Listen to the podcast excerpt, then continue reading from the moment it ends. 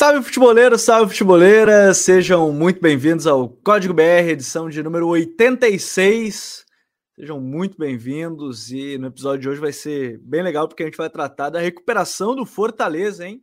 Quatro jogos do retorno, quatro vitórias, 100% de aproveitamento, naquela brincadeira de como é que seria o campeonato contando só o retorno, seria o líder do retorno com 100% de aproveitamento. A gente vai tentar detalhar o que, que vem acontecendo, como é que se recuperou, parte tática, dos reforços, a questão do planejamento de menos jogos, né, com mais semanas de treinamento, devido às eliminações na mais recente agora da Copa do Brasil, mas também eliminação na Libertadores. O que, que isso influencia na equipe do Voivoda? Tudo isso muito mais a gente vai tentar explicar aqui também, a importância de cada um dos reforços na equipe. A gente vai comentar no episódio dessa semana. A gente teria aqui, só para comentar para vocês, a gente vai trazer ele o mais breve possível mais uma vez, é, agora mais para frente. Caio Costa, nosso colega lá da, é, da rádio Band News FM lá de, de Fortaleza, onde ele também estaria aqui com a gente. Infelizmente, por problemas de conexão da internet, né, ele não pôde estar aqui com a gente, mas num futuro próximo, certamente vamos convidá-lo, até porque aí é outro tema, não envolve Fortaleza, o Ceará está para anunciar aí novo reforço, né? Um novo reforço, novo treinador, que é o Lúcio Gonzalez, segundo o colega André Almeida, lá do Globo Esporte Com. Então a gente vai falar sobre isso nas próximas semanas, certamente aqui no Código BR. Mas está aqui ao meu lado, nosso parceiro de fé, Douglas Batista. Tudo bem, Douglas? Como é que tá? Tudo certo? Tema bom hoje para a gente debater, hein? Fala, Gabriel. Fala todo mundo aí que está vendo o programa via live ou que está ouvindo o programa posteriormente. É, cara, tema muito bom e de algo que parecia, não diria impossível, mas improvável de vermos algumas rodadas atrás, né? Nós até chegamos a fazer programas um tempo atrás falando sobre a situação do Fortaleza, mas essa arrancada foi, assim, impressionante. É, e essa arrancada mostra muito o conteúdo que o Voivoda tem, né, como treinador porque ele fez muitas mudanças nesse time, não só em relação a peças, não só em relação à formação em si, mas estruturais. E isso mudou completamente a forma do Fortaleza jogar e o time conseguiu se reinventar e tá ganhando, ganhando jogos grandes. Ganhou o clássico contra o Ceará, teve aquela vitória incrível com a menos contra o Inter, venceu o Corinthians agora, apesar de ser um Corinthians reserva, mas assim, a gente sabe que é um time que estava com Juliano, Roger Guedes, Fausto Vera. Então, assim, impressionante. É, e, e tem muita coisa para a gente falar sobre isso, porque em meio a essas vitórias, bem como o, o, o Douglas falou, dos refor do, da, das vitórias dos jogos grandes, os reforços se encaixaram muito bem e rapidamente. Acho que aí tem um ponto importante, né? Como encaixaram rápido. Todos os reforços, o Douglas fez uma análise sobre eles, né? A gente conversava sobre eles antes da, da chegada, mas então tem, tem dentro disso muita coisa para a gente comentar. Antes disso, antes da gente ir para o papo, é importante eu informar para vocês que já estão abertas as inscrições para o curso de análise de desempenho do Futuri. A gente lançou um curso nessa semana agora, até o dia 28 de agosto, com 20% de desconto. Para você que quer entender mais sobre o jogo a partir do Viestático, para você que quer fazer conteúdo de análise, né? Então, é, gosta de fazer o conteúdo, gosta dos conteúdos aqui do canal do YouTube do Futre, gosta dos conteúdos de podcast, de texto do Futre, ou até mesmo para você que tem o sonho de trabalhar no futebol. Curso de análise de desempenho vai contar com professores como Agostinho Peraita, que é ex-treinador da Barça Academy lá na Espanha e hoje é auxiliar técnico da equipe do Emelec. Também teremos professores como Eduardo Barten, que já participou aqui com a gente, nosso parceiro do canal Futebol e Tática, da Perform Sports, para falar sobre análise individual, análise coletiva. Caio Gondo para falar sobre análise de treino, de jogo, análise do adversário, ele que é analista de desempenho da equipe do Vila Nova e uma gama de outros professores. Para quem está acompanhando o Código BR na live, vai ver que tem um QR Code aqui no canto da tela, ó, aqui no meu canto da tela. Se você apontar teu celular, ele vai estar tá aqui durante todo o programa, tá? Não se preocupe. Vai estar tá aqui no canto. Se você apontar o celular para ele, vai ganhar além dos 20% de desconto dessa primeira semana, né, desse, até o dia 28, você ganhar mais 5% por utilizar aqui o QR Code. Se você está ouvindo o podcast em áudio, aí você vai entrar, vai fazer a compra e utilizar o código conteúdo ou o código código BR. Código BR, cupom código BR, cupom conteúdo para ganhar mais 5% de desconto. Então, não deixem de aproveitar é, o desconto, o cupom até é, o dia iniciar o curso, os 20% até o dia 28 do primeiro lote. Então, mais informações no link aqui na descrição, ou então já vai direto aqui no QR Code, depois que acompanhar o episódio sobre o Fortaleza do Juan Pablo Voivoda e essas principais mudanças ao longo da temporada de 2022. E é legal para a gente comentar, daqui a pouco o Douglas já volta aqui com a gente. Nessa sequência de quatro jogos do Fortaleza, você tem, já no último final de semana, uma vitória muito forte contra a equipe do Corinthians. E, e assim, é bem como o Douglas falou, de jogos grandes, né? Vencer esses jogos grandes. E eu aproveito já para pedir para você deixar o like para a gente chegar em mais pessoas também, né? Depois compartilha com os amigos aí a live. Mas é importante ressaltar que são os jogos importantes, como o jogo contra o Ceará, contra a equipe do, do Corinthians, mas também jogos contra adversários diretos naquela luta até então para lutar contra o rebaixamento, que foi o caso do jogo contra o Cuiabá, e aí um jogo de suma importância que para mim man, coloca talvez nesse caminho, que é o jogo contra o Inter, onde Fortaleza perde um jogador expulso e faz o 3 a 0.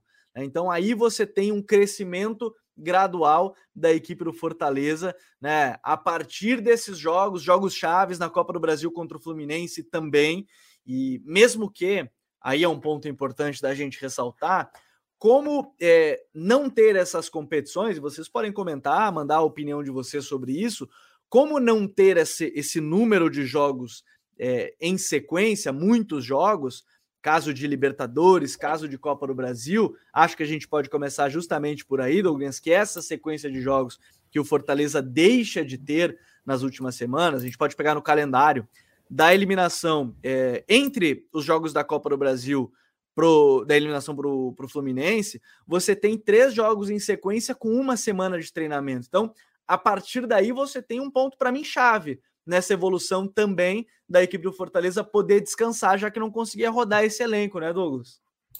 Não, 100%.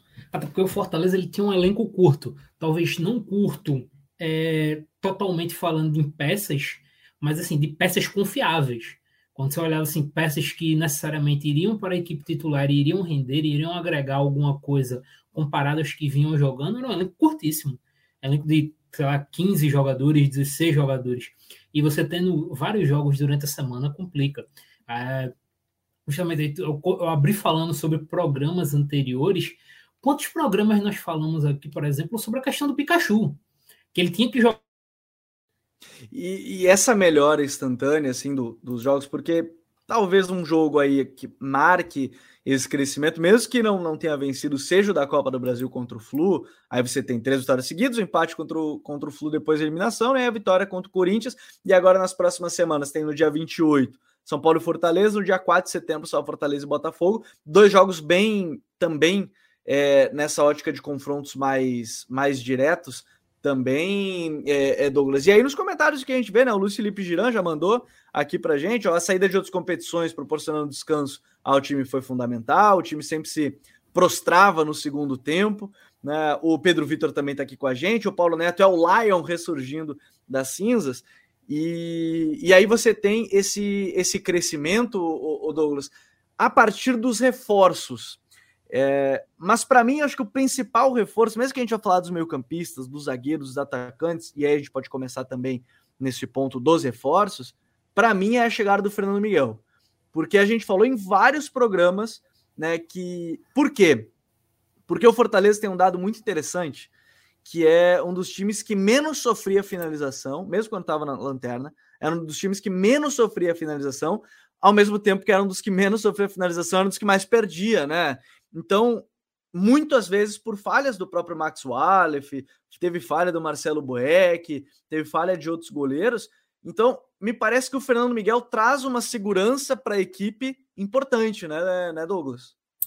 Só para dar um dado para te ajudar, o Fernando Miguel não tomou gol no segundo turno. Fortaleza não tomou gol no segundo turno. Exatamente, são quatro, exatamente. São quatro clean sheets. É, e é aquele segredo, né? Se você não toma gol, você pontua. Isso é, isso é obviedade da vida do futebol. É, e automaticamente é uma melhor. É o cara que passa segurança, né? Consegue sair do gol. O Boeck, ele tinha muita dificuldade, por exemplo, em lance de encaixar a bola. Era muito difícil tu ver o Boeck encaixando. Toda defesa era uma defesa difícil. E é complicado você jogar assim. O Fortaleza, ele, como você disse, ele não precisava sofrer muitas finalizações. Mas toda finalização contra o Fortaleza, Fortaleza terminava sendo um lance de perigo. Era um lance de perigo. E isso é muito complicado, cara. Não tem como você competir desse jeito. O Fernando Miguel, a chegada dele passa mais essa segurança. Ele é um cara mais cascudo, um cara muito rodado de Série A. É bom destacar, a temporada passada o Fernando Miguel ele foi o quarto ou foi quinto goleiro, eu tinha olhado esses dias, que mais teve clean sheet na última temporada. Foi o quinto, eu olhei também, a gente conversou sobre isso até, ele foi o quinto. Foi o quinto goleiro com mais jogos sem sofrer gols. Então, um cara que é acostumado a isso. Então, ele termina dando essa melhora natural à equipe do Fortaleza. E aí, claro, também, é... e a gente vai falar nisso, o Fortaleza também sofre menos defensivamente, porque gostando ou não, era o time que sofria poucas finalizações. A sensação que passa, imagino que ele ia completar a frase, é a do é a sensação de maior segurança da equipe. Agora voltou já o Douglas aqui e com a gente. Hoje já não é Mas a sensação assim, de maior né? segurança, né, Douglas? Fortaleza sofre nem sempre são finalizações claras, são muitas vezes chutes a média e longa distância, ou algo do tipo, ou sempre tem alguém travando, alguém chegando. É, e, e dá essa sensação de segurança para o time. E, e, aí você tem um goleiro que ajuda, né? Ele, ele, mesmo que sejam, de novo, são poucas finalizações, mas antes as poucas finalizações acabavam gerando gols e o time agora, nesses quatro jogos, é, não é só por culpa do Fernando Miguel, mas ele traz uma, uma segurança.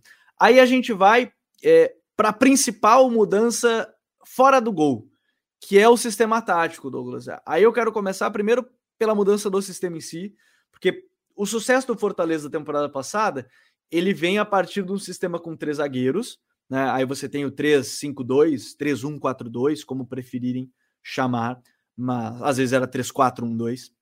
Você tem, tinha três zagueiros, o Tinga sendo esse zagueiro do lado direito, aí você tinha dois alas muito fortes, sendo o ala esquerdo o o, puxa, o, o, Lucas Crispim, e aí você tem o ala direito com o Iago Pikachu, uma dupla de volantes do Felipe e do Ederson, e mais à frente ali você tinha o, o Matheus Vargas. Aí você tem essa mudança a partir de agora, com a chegada, eu não sei se ela parte da chegada do Brites, né? Não sei como é que você vê isso, mas a mudança para uma linha de quatro não é só porque tem quatro defensores ali, me parece, mas a mudança para o sistema com a linha de quatro, com Brites, Beneveduto, Tite e o Juninho Capixaba, parece que também trouxe um ar de maior segurança a partir dessa mudança também com uma linha de quatro e não uma linha de três, que podia variar para uma linha de cinco em algum momento, ou uma linha de quatro com o ala do lado oposto da bola, fechando ali também o setor, Douglas. É, eu acho que o primeiro ponto é eu tenho uma sensação, Gabriel, e eu, seus amigos quiserem comentar, é que essa mudança para um 4-4-2 em fase defensiva melhorou muito a pressão do Fortaleza, porque ela já fica muito encaixada, né? A dupla de ataque encaixa nos, na dupla de zaga rival.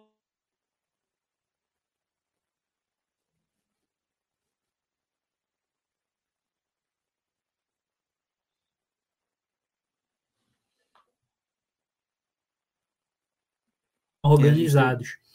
É, então termina. É que deu um corte, Douglas. Agora é, pode tá, voltar tá... ali. Tá dando uma oscilada, mas tá é... tá tranquilo. É, deu um corte ali. É, vou pegar do começo aqui e tal. Vamos, Vamos lá. lá. É, para mim, a grande questão dessa mudança do Fortaleza para a linha de 4, essa defesa em 4-4-2, parte muito da pressão. Fortaleza melhorou ativamente a sua pressão. Porque, primeiro, eu acho que o encaixe já está muito bem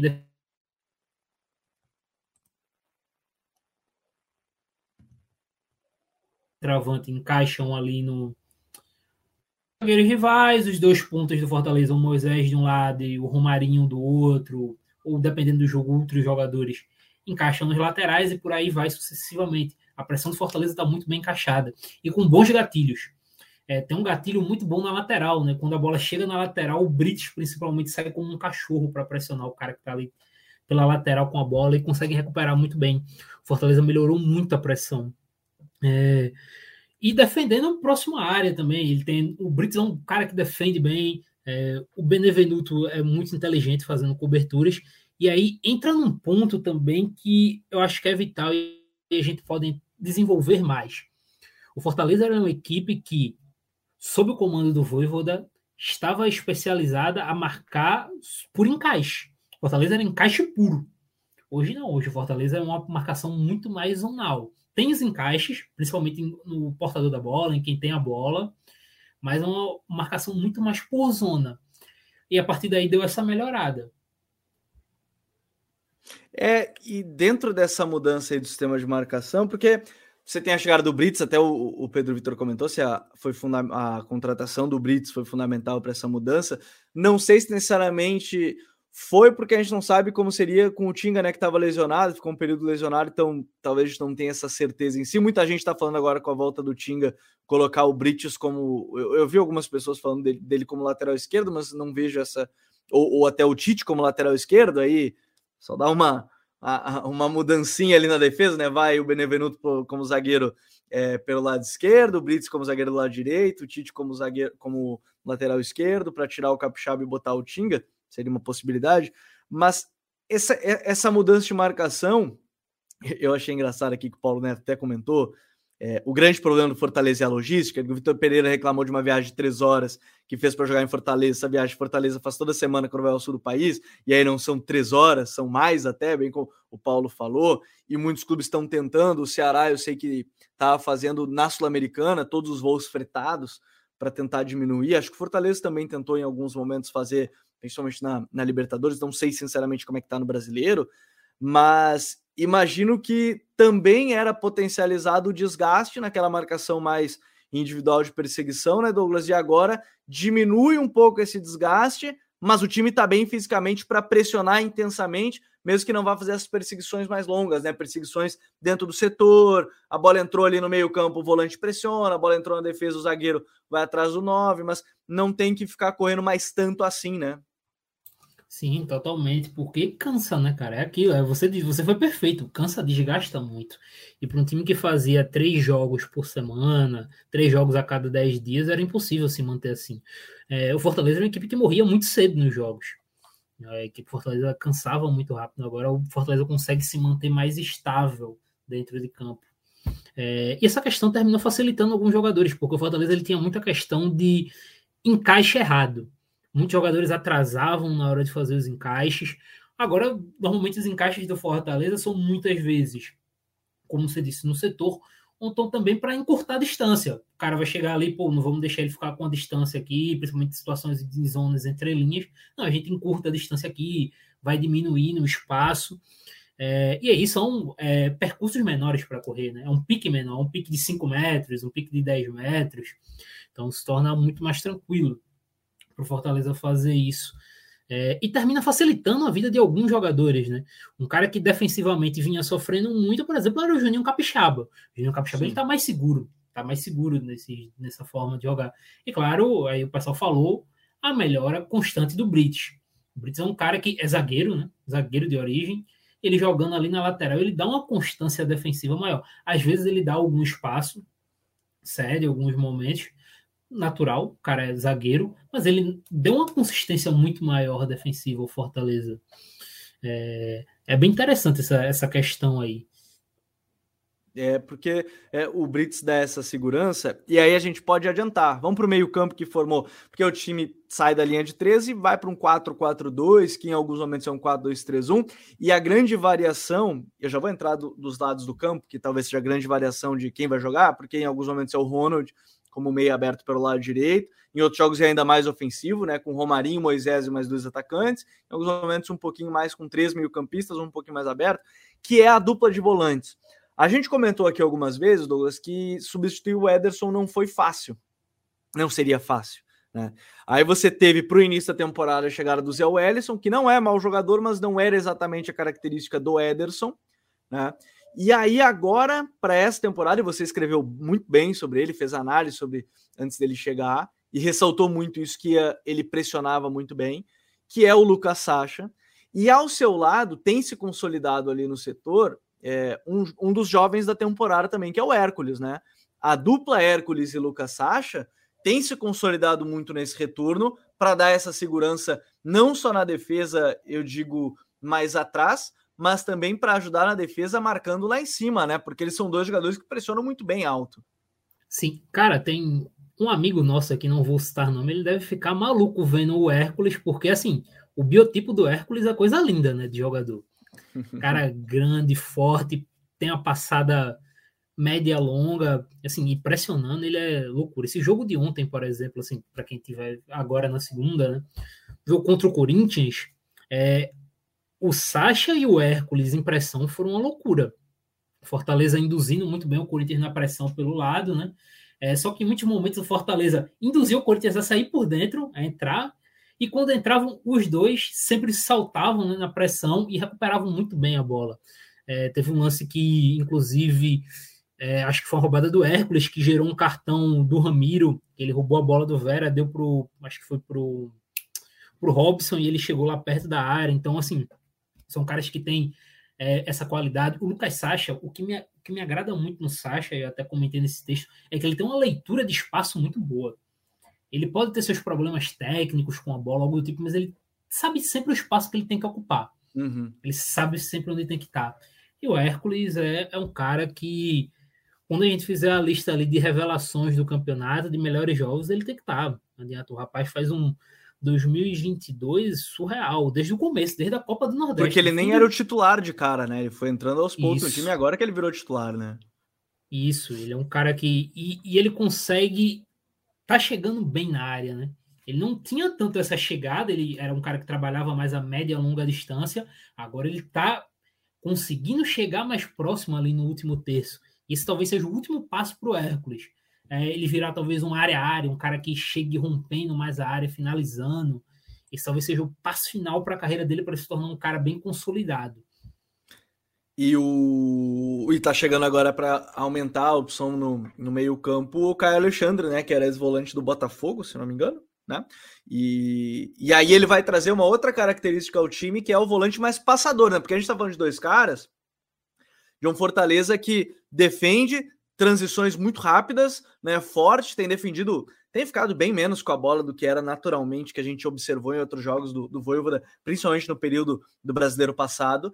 E aí traz um volante agora que talvez ajude nesse sentido de ser o volante mais passador, né, Douglas? Que é o, o Caio Alexandre. Bola longa, controlar um pouco mais o jogo. Para o Fortaleza também não ter, é, alguns jogos que podem vir a se tornar mais caóticos sem a bola, né? E aí tomar muita pressão, de repente ter um volante que possa ajudar também a controlar um pouco mais o jogo, né? É, fazendo já o jabá futuro, tá? Essa semana vai sair um texto meu com o Aurélio, baseado numa matéria do The Athletic, que eles falam é, 18, como é que eu não sei dizer a palavra? Se 18 funções e especificações Isso. de jogadores. Exato. E o Caio Alexandre, ele se encaixa perfeitamente em uma, que é o volante distribuidor, que é o cara que é muito notabilizado por passes a, a média longa distância, inversões, bola longa, lançamentos e que participam muito no campo ofensivo. O Caio Alexandre é basicamente isso, ele é um distribuidor nato. É a característica dele, um cara de boas bolas longas, um cara que vai achar bons passes em profundidade. E é algo que justamente falta a dupla Sasha e Hércules, né? Porque o Hércules, eu disse que ele está se desenvolvendo para se tornar esse área a área, e o Lucas ele tem uma boa distribuição de espaços, é um cara que marca alto muito bem, é um cara que ajuda na circulação de jogo, mas o passe que rompe linha ou lançamento ele não tem esse, esse desenvolvimento nele. E os próprios zagueiros do Fortaleza não tem tanto isso. Então, o Caio Sim. Alexandre ele dá essa maior variedade nessa situação.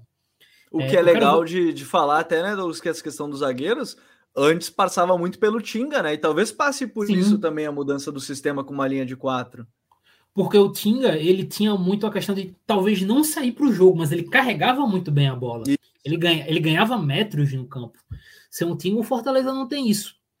É, eu estou curioso para ver como vai ser, por exemplo, o Caio Alexandre jogando com é, uma referência maior, né? um cara mais forte, como o caso do Galhardo, que é um cara grande, um cara que ganha bola pelo alto, um cara que faz um bom pivô. Então, para ter um lançador como o Caio Alexandre, ele fazendo, digamos, o quarterback, é interessante, porque aí você teria, por exemplo, o Galhardo protegendo a bola e aí vindo a cavalaria toda de trás, né?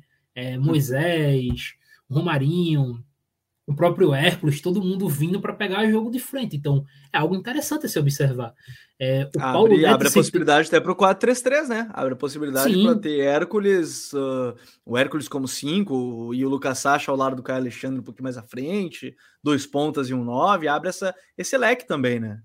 E o Paulo ele citou um nome muito interessante aí, principalmente nessa questão aí, que é o Pedro Rocha. O Pedro Rocha, ele nesse jogo mais de transição do Fortaleza, o cara que começou como extremo no Grêmio, né? Mas é, nas últimas temporadas foi centralizando um pouquinho mais, teve jogos como centroavante, inclusive no Atlético Paranaense. Então, esse jogo de transição com um cara com físico e potência do Pedro Rocha, o Pedro Rocha ele é o, talvez o jogador que o Fortaleza trouxe que mais se assemelha ao David, que foi uma perda que o Fortaleza também teve nessa temporada. O Fortaleza demorou muito para encontrar essa, essa substituição para o David, porque assim, muito se pensava no Moisés como substituto dele, só que o Moisés joga muito, mas numa característica totalmente diferente. Se você Sim. pensar em características, o Pedro Rocha é o que mais se assemelha. Então aí o Voivoda ele também já ganha outro tipo de jogador para poder fazer o seu jogo funcionar. Fortaleza ele ganha muito mais opções. E agora com um campeonato de tiro curto, agora, né, Fortaleza agora vai ter 15 jogos, né, tiro curto para Fortaleza. Então ele ganha muitas opções para testar coisas novas mesmo. Tô curioso para ver se, por exemplo, ele vai tentar em algum momento voltar com os três zagueiros e aí tu ter o, o Pedro Rocha com outro atleta como uma dupla de ataque, por aí vai. O, e até nisso, né? Aí a gente vai entrar na parte dos caras de lado de campo, porque me chamou muita atenção que em jogos talvez um pouquinho maiores, o Voivoda tá utilizando o Ronald aberto, né? O, como um meia direita, entre aspas, provavelmente é um cara para compensar mais defensivamente. E aí o meia esquerda, ponta esquerda, como preferirem utilizar a nomenclatura, mas o cara aberto pelo lado esquerdo, o Moisés com uma maior liberdade. Porém, dependendo do jogo, se for em casa ou dependendo do adversário contra o Cuiabá, foi o caso, a gente teve é, Romarinho e Moisés. E o Moisés jogando pelo lado direito em alguns momentos, e o Romarinho jogando pelo lado esquerdo, e aí mais dois jogadores é, mais adiantados. Então, também tem que se levar em consideração isso, né, Douglas? É, é a, a, questão do Pedro Rocha, acho que é legal, de falar que pode ser um, ala direito, se for mudar para um sistema com três zagueiros, como você citou, né? Um pouco mais aberto nesse sentido. Mas como ele também está dosando os caras de lado, né? Apesar do Moisés ser o mais fixo do lado esquerdo, ele está criando variação de quando ele sabe que ele vai ter mais a bola, botar dois caras mais agudos e quando ele sabe que talvez jogo de maior trocação, um pouco menos a bola, ele consegue colocar um cara de maior retenção, de maior de segurar um pouco mais a bola, que é o caso do Ronald, pode ser outro jogador que vai entrar, o Pedro Rocha, pode ser mesmo sendo mais incisivo também, mas é, ele consegue essa variação, ele cria essa possibilidade, né? Sim, perfeito. É, e ele fez isso né, no último jogo, inclusive ele optou pelo Ronald, e o Ronald ele é justamente a característica que talvez os outros jogadores do Fortaleza não têm, né? Que ele é o mais próximo que o Fortaleza tem de um meio-campo associativo. Tem o Lucas Lima também, mas os outros jogadores do Fortaleza ele não tem tanta essa característica. Mas que aí o Lucas não defende, né? O problema é que é, o Lucas não te ajuda na fase defensiva. Exatamente. Então ele opta pelo Ronald, o Ronald, que ele dá essa substância maior defensiva, atuando aberto, e quando tem a bola, o Ronald é um meia ele vai para o centro, ele cai para dentro, joga muito entre linhas, ajuda na circulação, trabalha muito bem, se associa com os companheiros e ajuda o Fortaleza até a bola e gerar volume de jogo. É, mas, como a gente disse, o Fortaleza está muito de transição. Então, dependendo do jogo, é interessante você ter dois caras mais agressivos. Mas o que eu quero destacar mais é que hum. essa saída dos três zagueiros, nessa ideia que você falou agora na questão do extremo esquerdo, do Moisés fixo, é que jogando assim, o Moisés ele tem muito mais liberdade do que ele tinha antes. Vamos falar do melhor jogador do Fortaleza na temporada, então. Exato. Por quê? Vamos, vamos pegar do começo. O Fortaleza, temporada passada, começando a temporada passada, ele atuava com o Lucas Crispim. E começou com o Crispim nessa temporada como ala esquerda. E o Lucas Crispim, como todo mundo sabe, é um meio campo. Então, em muitos momentos, o Crispim ele vinha fazer o jogo por dentro e o Moisés ou qualquer outro jogador que estivesse aberto abria, dava amplitude na jogada. Então ele tinha mais liberdade, ele atuava necessariamente como um extremo. Pegava muita situação de um contra um. Com o Capixaba, que virou titular nessa temporada por questões é, técnicas do Crespim, mas principalmente físicas, ele é um cara é, exclusivamente de corredor. Então o Moisés, em muitos momentos, ele ia centralizando muito o jogo ia ficando numa zona muito mais povoada e terminava errando em excesso. É, o jogo do Moisés é para ele pegar a bola com espaço, ele pegar lances de um contra um, driblar, ele tem liberdade mesmo para fazer o que quer. E agora ele tem essa liberdade. Ele atuando aberto, ele recebe muitas vezes a bola muito aberta, às vezes ele corta para dentro, às vezes ele uhum. afunda na área, então ele ganha mais liberdade. Quanto o jogador, o principal jogador, tem mais liberdade, se sente mais confortável em campo, automaticamente o ataque melhora. Futebol, por mais que seja um jogo coletivo, ele é pautado em individualidades também. Então, o Moisés ele ganha muito mais ele ganha muito mais liberdade e fica muito mais solto em campo. Ele consegue errar menos, porque a grande questão do, do, do Moisés antes era que ele conseguia criar oportunidades, mas ele errava muito mais do que acertava. Ah, ele estava errando muito né, no, início, no início do brasileiro, naquele período de início do brasileiro. Exato, agora não, agora ele consegue dosar muito mais, ele consegue tomar muito é, mais boas decisões, ele consegue fazer o ataque do Fortaleza render mais, então termina sendo uma situação, uma, saída muito boa do Voivoda. E aí, como eu disse, com as outras peças, como é que ele vai enxergar essa questão do Moisés? Porque ele, de novo, a gente abre essa possibilidade. Eu, eu, eu volto a falar da questão do 4-3-3 com o Caio Alexandre, porque aí você teria um 4-3-3 com dois pontas de fato e mais um cara adiantado. E aí a gente vai trazer essa pergunta é do Pedro, né? Nosso parceiro também aqui, ó. Romero, Galhardo, Pedro Rocha, Moisés. Eu, a minha impressão, é, a, a, ainda falando do, do Moisés, é que ali é o ponto imutável do time. O lado esquerdo, para mim, é o ponto que, ó, o Voivoda não vai querer mudar absolutamente nada nesse sentido, porque ele te traz drible, te traz força na transição. É fácil no jogo contra o Inter que o Fortaleza ficar com um a menos e mesmo assim consegue muita transição. Muitas transições, com bola no Robson, Robson segurando, esperando um pouco, e o, o, o Moisés tendo força para ir voltar, cara. Eu, eu, eu, confesso que eu não lembro agora se ele jogou os 90, mas até onde jogou, no caso, ele estava aguentando. Eu não tenho exatamente se ele jogou 90 ou jogou um pouco menos. Mas sim, ele estava indo e voltando todas, todas, todas, e conseguia fazer isso. Criou né, o 3 a 0 inclusive. Então, uh, eu acho que aí tem um ponto importante que para mim é o, é o imutável pela temporada que vem fazendo o, o Moisés. E aí, um pouquinho à frente deles, é, quem tem se destacado agora é a chegada do Galhardo, de fato, mas quem tem sido, parece que importante a partir dos últimos jogos tem sido o Romero também, né? Porque se ele começou a temporada muito mal, né? Ele começou ali sem sem fazer gols.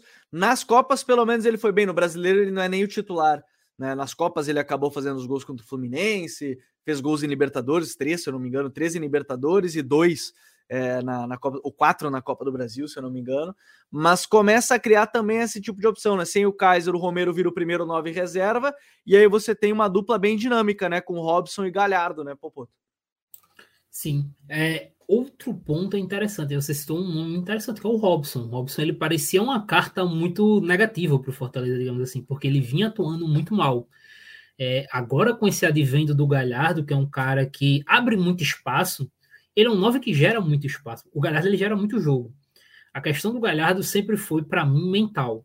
Ele é um cara que muitas vezes se desconcentra, às vezes indisciplinado, mas assim, falando de jogo, de campo e bola, ele é um cara muito inteligente, é um cara físico demais, então ele termina gerando muito jogo para sua equipe. E aí ele termina abrindo muito espaço. O Lucha que diz, né? Tem que estar tá apontado para o céu. O Galhardo é um que precisa ou estar tá ali ou não, não vai entrar no ritmo do jogo. Exatamente. E aí ele consegue abrir muito espaço para o Robson. O Robson é um cara muito físico. Mesmo não sendo muito alto, né, ele não é dos mais altos, mas ele é um cara muito forte fisicamente. Ele aguenta muito o tranco. Então, por mais que ele não tenha tanta técnica, ele leva muitas bolas ou ganha muitos duelos em questão de força. E é algo que, por exemplo, o Romero não consegue. O Romero ele é muito. Ele é o tipo de atacante que ele não vai te ajudar muito em questão de construção, em desmarques, em apoios. O Romero ele é muito mais um finalizador. É o cara da última bola, o cara dá dois toques na bola. Então, pro jeito que o Fortaleza... Se muito, né? Se muito, Exato. ele dá dois. Exato. Pro jeito que o Fortaleza vinha jogando, realmente era complexo você ter um Romero, porque você precisava de um atacante que faz, fizesse muitas coisas. Uhum. É, agora, para jogar, por exemplo, nessa questão aí que citaram, Romero, Galhardo, é, Pedro Rocha e Moisés, depende do jogo. É o famoso depende. Por exemplo, uhum. um jogo em que o Fortaleza vai ter muito a posse de bola, é uma possibilidade. Um jogo que o adversário vai se retrair muito mais em casa, por exemplo, um duelo, um confronto direto contra um time da parte de baixo da tabela no Castelão, Você teria a força física surreal do Pedro Rocha, né? Que é um cara que também vai entrar muito na área. Você teria a referência do Romero e um cara como o Galhardo por trás, ali na zona entre linhas, criando oportunidades. Também entrando na área. E aí, no caso, o Moisés na situação de um contra um. Mas é, um, é uma situação muito complexa de se encaixar defensivamente. Porque aí você vai depender do Pedro Rocha acompanhando muito, e aí você vai depender da questão física do Pedro Rocha. E se não for o Pedro Rocha, o Pedro Rocha vai jogar na frente. Pô, quem é que vai marcar do outro lado? É o Romero ou o Galhardo? Eles não vão aguentar. Então depende de uma série de fatores. Eu acho que jogar os quatro juntos só em cenários de muita posse de bola, jogos que o Fortaleza vai ter que dominar, vai ter que Sim. se impor muito. Na Sim, próxima sequência de jogos, até na próxima sequência de jogos tem São Paulo fora, Botafogo em casa, aí pega o Fluminense fora, Juventude fora, Flamengo em casa, Goiás fora. Talvez, talvez no jogo com Juventude. Me parece assim, da, da próxima sequência. Mas no resto acho que não é uma uma possibilidade mesmo, né, Douglas? Não. Eu acho que vai depender, claro, vai depender jogo a jogo, mas por exemplo, contra o Fluminense é o jogo perfeito para tu ir com Pedro Rocha que é força física, espaço em transição, correria. Acho que para esse tipo de jogo ele é perfeito. Já para o jogo contra o Goiás, eu acho que pelo jeito que o Goiás ele vai jogar em casa, mas na teoria que o Fortaleza tenha mais a bola, então dá para jogar com o Romero Sim. ali. Então vai depender. É, como foi contra jogo. o Cuiabá, né? Não foi o Romero, mas digo, na ideia de ser contra o Cuiabá, talvez o Cuiabá tinha mais a tinha um pouco menos a bola e tal também. Uh, e o Thiago Duarte até comentou aqui, ó, uh, Romero só joga bem em jogos de times muito fechados, que é o que a gente estava comentando até aqui no episódio. E Fortaleza fez jogos seguros com três volantes, Sacha, Hércules e o Ellison, mas Voivoda vai substituir um dos volantes pelo Galhardo. É, não exatamente acho que pelo Galhardo, mas por um deles para formar esse 4-4-2 que a gente tem comentado. Acho que pode ser o, o ponto ponto chave desse, desse time, dessa, dessa recuperação, porque dentro disso tudo, o Douglas, desses atacantes que a gente tem citado, possibilidades, não me parece que vá fugir. Aí eu falo de titulares mesmo, não me parece que vá fugir. De Robson e, e Galhardo. Robson por te trazer uma. Os dois por poderem trocar de posição, é, porque não são exatamente jogadores de área, nove, né? Fixo, mas o Galhardo podendo ficar mais em algum momento, o Robson ser um cara que pode atacar muito espaço também é, gerar esse tipo de jogo. O Galhardo no Inter com o Cudê teve um momento que ele teve que ser o 9 e ele acabou fazendo gols, inclusive sendo importante no time, num jogo que era um pouquinho mais direto também. É, não me parece que foge dessa dupla também o time, né?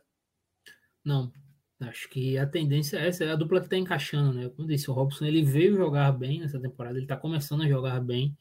É, o que eu pode ser que mude alguma coisa e aí vai depender de muita situação, porque eu estou contando com um jogador que nessa temporada não atingiu a regularidade que atingiu na última. É caso o Lucas Crispim volte a jogar bem. Porque aí muda completamente de figura. Porque ele, talento por talento, talvez o Lucas Crispim é um dos jogadores mais talentosos do elenco do Fortaleza. Uhum. É um dos caras mais criativos. Então aí o Crispim bem voltando, como é que ele joga? Ele vira um meia direita, ele vira um meia central, Meio esquerdo e o Moisés um segundo atacante? Exata, exatamente. Para mim, acho que o que pode mudar toda essa configuração aí é como o Crispim pode voltar. É, fora isso, eu acho que está muito bem definido. Acho que, claro, vai depender jogo a jogo. O Voivoda se mostrou um cara muito aberto a mudanças, a alternar de acordo com os adversários. Mas eu acho que fora isso não tem muita mudança. Agora, a gente está garantindo muita questão do Galhardo e do Robson eu elogiei, nós elogiamos a questão do Robson, mas o Pedro Rocha ele pode encaixar na do Robson, Sim. sendo esse. Então, eu acho que não vai fugir muito disso, mas sempre deixa a questão do Crispim. Até porque no mundo que ele está bem, o Crispim pode fazer o que o Ronald tem feito, sendo esse meia-direita que volta para defender e com a bola vai para o centro, associa e dá até mais passes para finalização, passes que tentam quebrar a linha que o próprio Ronald.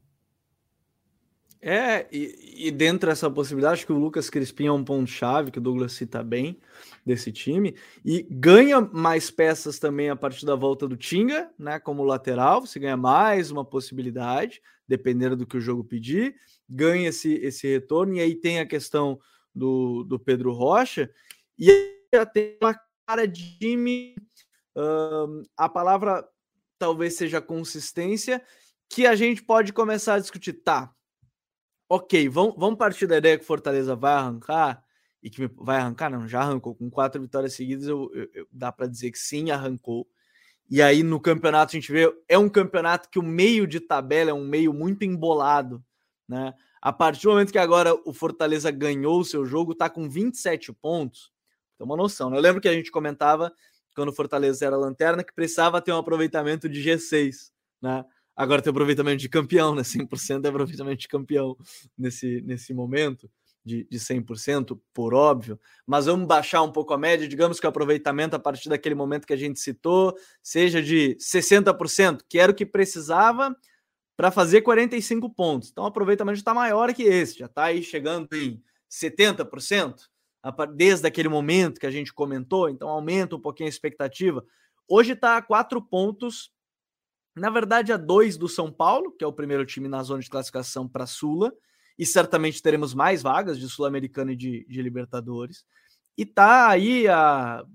Esse aí já mais distante, obviamente, 10 pontos do Inter, que nesse momento que a gente está ao vivo, está empatando com o Havaí lá na ressacada.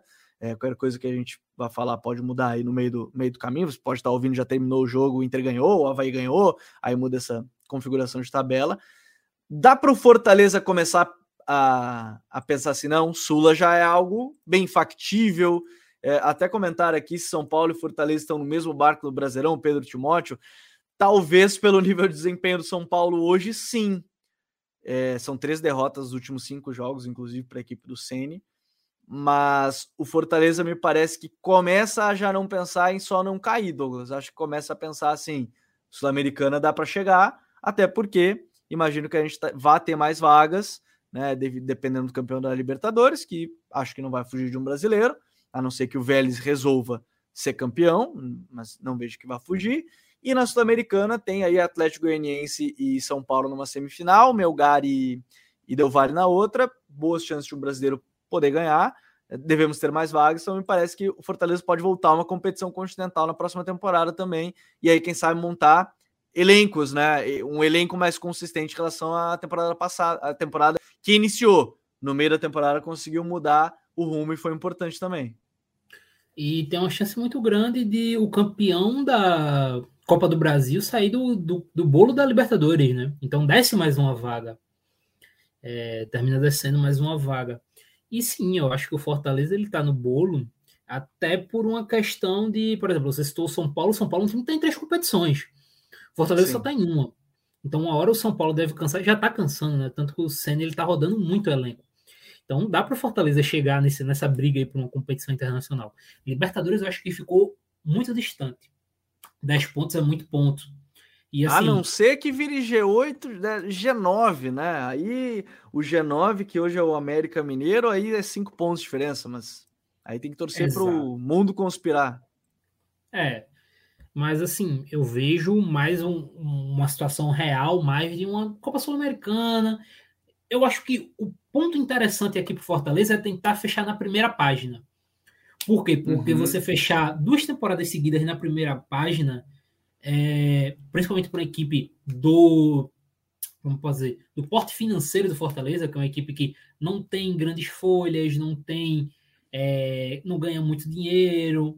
Enfim. E que tem toda a dificuldade logística que a gente citou há pouco, né? Sim. Tanto Fortaleza quanto Ceará tem esse problema, infelizmente, do tamanho do Brasil aí, que é, tem, eu lembro que eu fiz o levantamento, tem no site. Fortaleza, numa temporada, faz mais de 100 mil quilômetros em termos de viagem só no brasileiro. Enquanto, sei lá, um time do centro do país faz 40 mil. Assim, é mais que o dobro.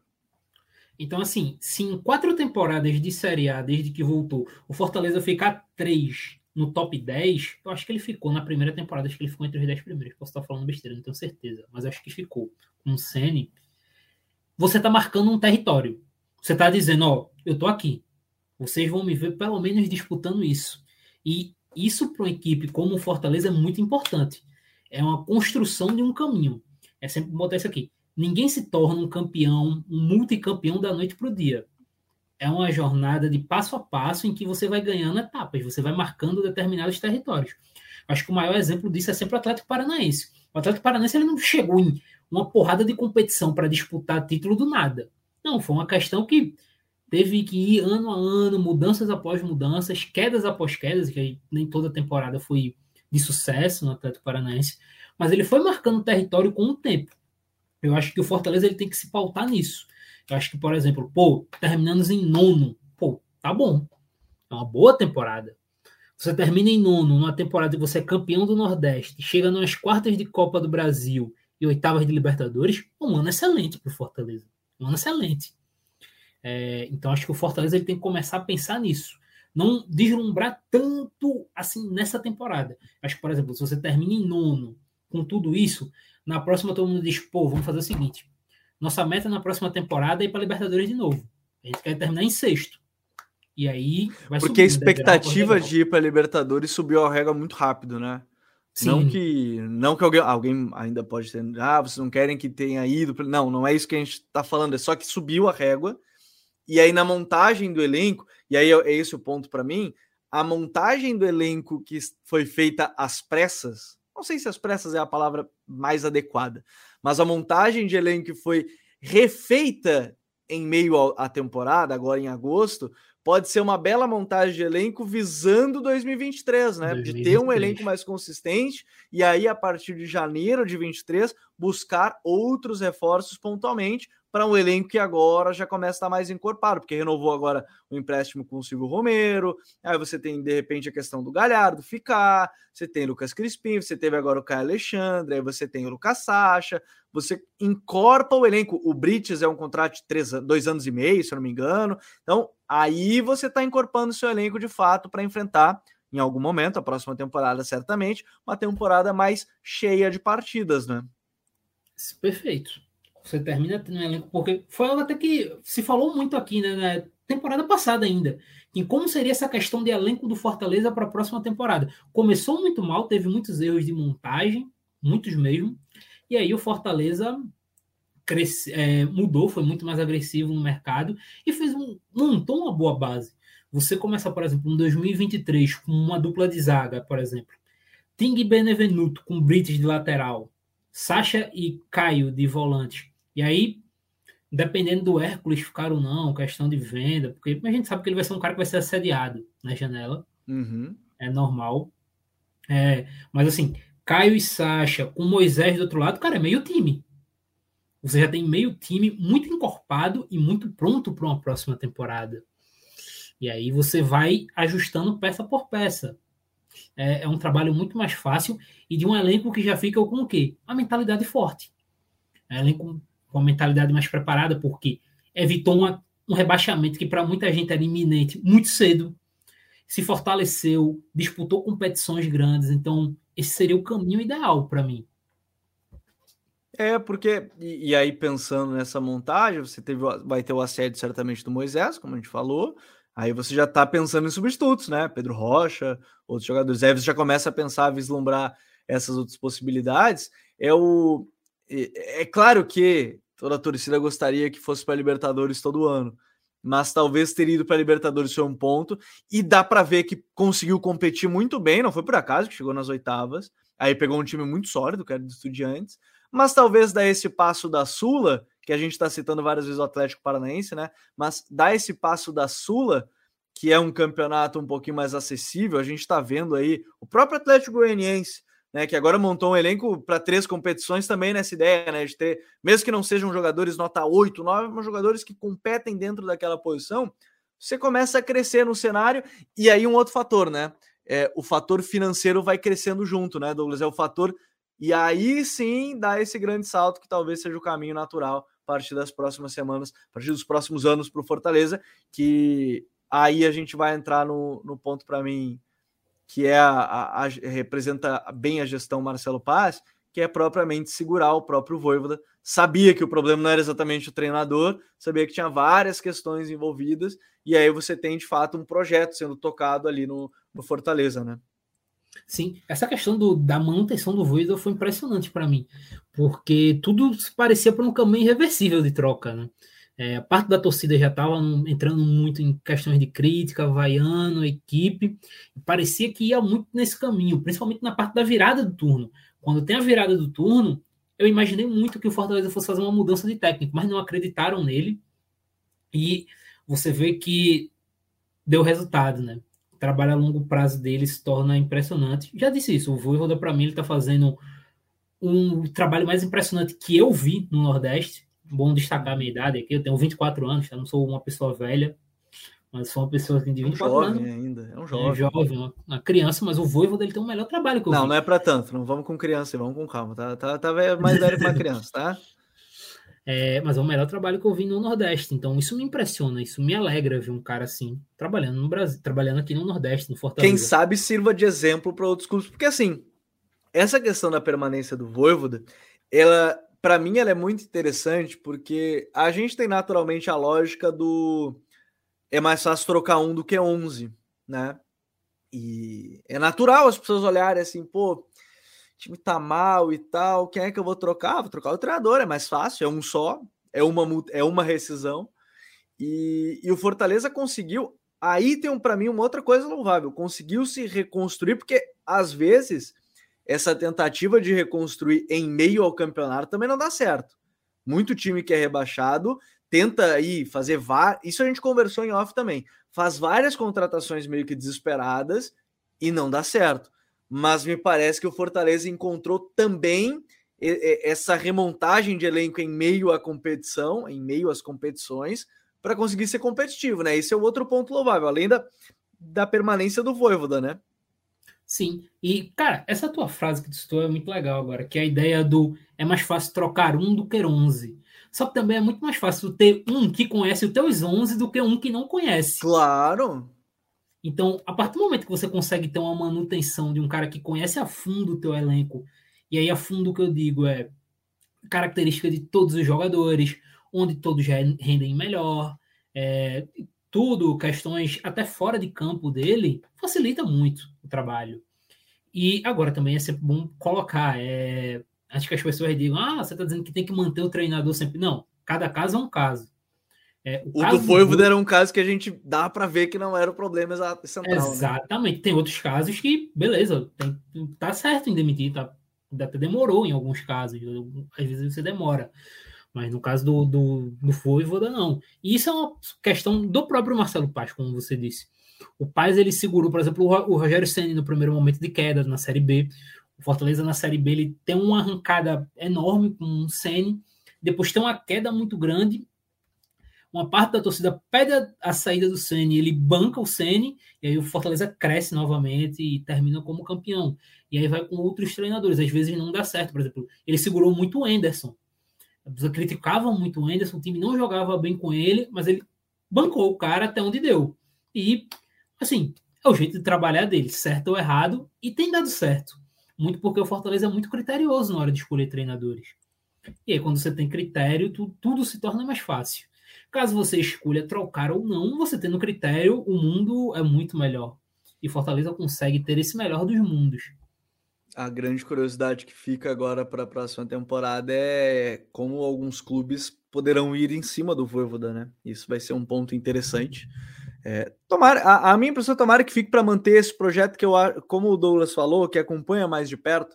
Né? A gente tem projetos bem interessantes que nasceram no Nordeste conhecidos e, e alguns Fortaleza não pode ser e tem uma sequência de treinadores interessantes desse trabalho do Fortaleza, né? Com o CN, o Anderson no seu momento, mas aí com o Voivoda sendo esse ponto ponto mais fora da curva em termos de desempenho, o CN pela reestruturação como clube também, né? Saindo é, de Série B, ganhando a Série B, chegando à primeira divisão, mas o Voivoda dando esse salto de chegar à Libertadores. É, imagino que, obviamente, Fortaleza já tenha preparado mesmo que o torcedor nem queira pensar nisso hoje, de uma eventual saída do Voivoda, porque certamente vão vão começar a ir atrás mais uma vez. Já foram na temporada, nessa temporada, né? Já Inter já sondou, já se falou muito aqui no Sul, tem se falado que a proposta dos dirigentes do Grêmio que tem eleição agora, né, é tentar o Voivoda, então tomara que permaneça mais uma temporada, tenho muita curiosidade para ver também mais uma temporada do Voivoda e mais um passo para esse Fortaleza na, na próxima temporada, Até que pode certamente causar voos interessantes. Até porque ele entraria no famoso terceiro ano do José Mourinho, né? O Mourinho ele sempre é. diz que o, o, terceiro ano é sempre o mais complicado. É... E aí a gente tá vendo, por exemplo, o terceiro ano do Abel no Palmeiras, né? Que não tá parecendo muito complicado pro Abel, mas o Abel é um caso à parte, né? O caso Abel. É... Mas é interessante a gente observar essa questão do terceiro ano do treinador no Brasil. Porque se a gente for pegar, vários caras caíram ao longo desse terceiro ano. São poucos Sim. os casos de treinadores que ficaram três anos, mas o Tite no terceiro ano no Corinthians foi muito mal em 2013, que foi a parte do empatite, né? Que o Corinthians empatou muitos jogos, fez um campeonato bem meia boca ali. É, o Renato Gaúcho, mais recentemente no Grêmio, teve dois anos muito bons, anos de Libertadores, Libertadores, Copa do Brasil, mas depois no terceiro ano foi que começou a derrocada do Grêmio, né, do Renato. Então tem essa questão aí de superar esse terceiro ano. E aí, curioso para ver como seria essa questão do terceiro ano do Voivoda, como ele superaria. O Abel, como disse, o Abel está superando no Palmeiras. Não sei se vai acabar a temporada com um ou dois títulos é, a mais, né? Ele já ganhou o Paulista. Mas a tendência é que o Abel supere esse terceiro ano com, com méritos. Eu estou curioso para ver como são os outros, como seria o, o Voivoda, ou como seria, por exemplo, o Barbieri, que também entraria no terceiro ano. Ou esse é o terceiro ano do Barbieri, não lembro agora. É, esse é o terceiro ano. Curioso, pronto. Ah, um bom exemplo. Esse é o ele terceiro vai, ano. É, ele é terceiro ano, terceiro ano, tá certo. Tá terceiro tá certo. ano do Barbieri e é o pior ano dele no comando do Bragantino.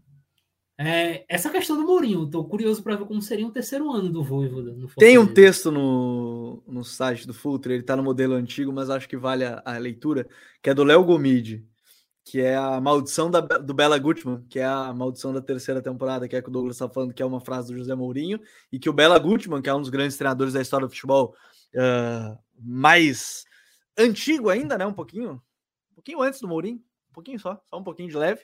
Uh, ele fala também da maldição da terceira temporada, que é muito complicado, e na época ele estava falando sobre a terceira temporada do Mano Menezes no Cruzeiro. E aí a terceira temporada do Mano Menezes também foi a pior temporada do Mano Menezes no, no Cruzeiro, acabou demitido, o Cruzeiro acabou rebaixado.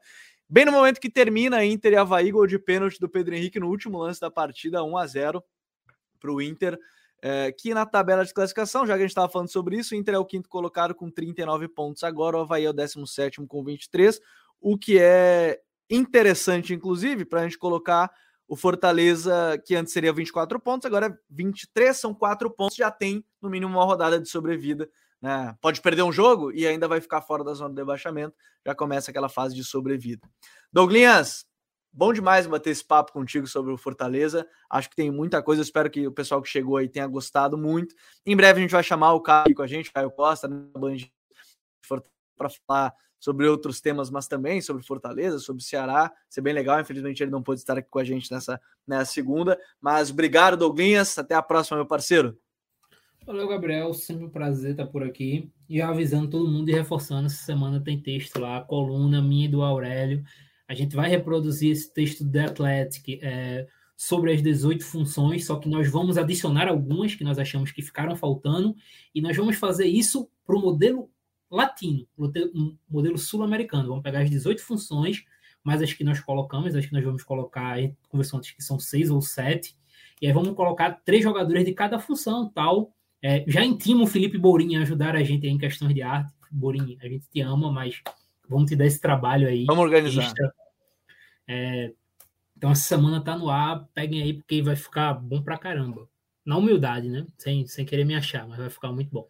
Com certeza vai, essa dupla aí é boa demais. Então, futre.com.br, né? E aí vai ter a matéria nessas próximas semanas, certamente, falando um pouco mais sobre as funções. E também lembrando, tem aqui o QR Code no canto, opa, nesse canto aqui da tela, né? Se você está ouvindo, usa o cupom FUTURE, ou usa o cupom código BR ou o cupom conteúdo. Se você está acompanhando ao vivo, bota o celular aqui no QR Code, ganha mais 5% de desconto, aproveitar esse primeiro lote do curso é, do curso Análise de Desempenho no Futebol. Primeiro lote até o dia 28 de agosto com 20% de desconto. Se você usar o QR Code aqui, mais 5% ainda de desconto.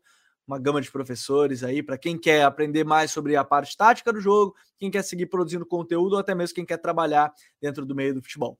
Grande abraço para todo mundo, valeu, até a próxima, tchau.